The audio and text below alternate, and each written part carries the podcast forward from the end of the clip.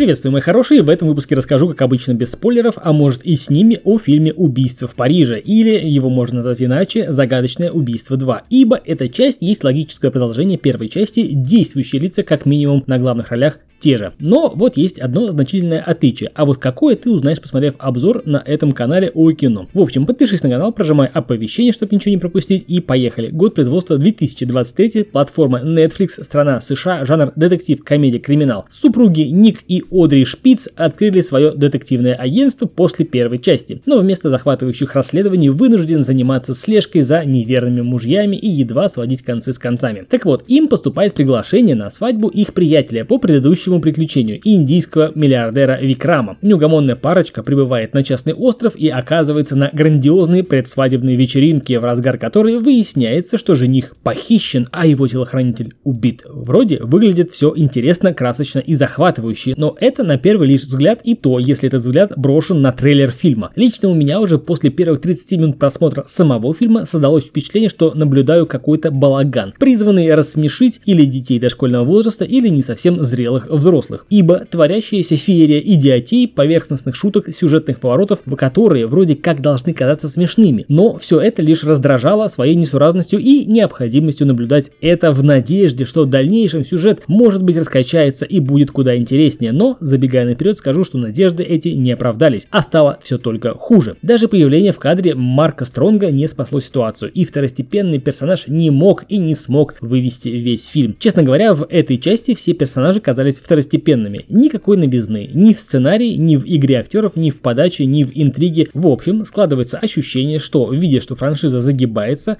решили снять что-нибудь и срубить бабла. Фильм заявлен как комедия и детектив, но не дотягивает ни по одному параметру. Особых ценителей, возможно, сможет порадовать музыкальное сопровождение, но и это небольшая отрада, ибо сопоставить музыку и происходящее на экране подчас бывает сложно. Тупые и пошлые шутки окончательно уничтожают желание смотреть и даже хоть что-то хвалебное говорить об этом фильме. По итогу получился отстойный фильм с таким же сюжетом и с таким же послевкусием. Фильм «Загадочное убийство 2» или «Убийство в Париже», как ни назови, все одно. Смотреть однозначно не рекомендую. А это был Сан Саныч, подкаст о кино. Вновь, надеюсь, сэкономил полтора часа времени в вашей жизни. Подпишись на канал, прожимай оповещения. До скорых встреч. Пока.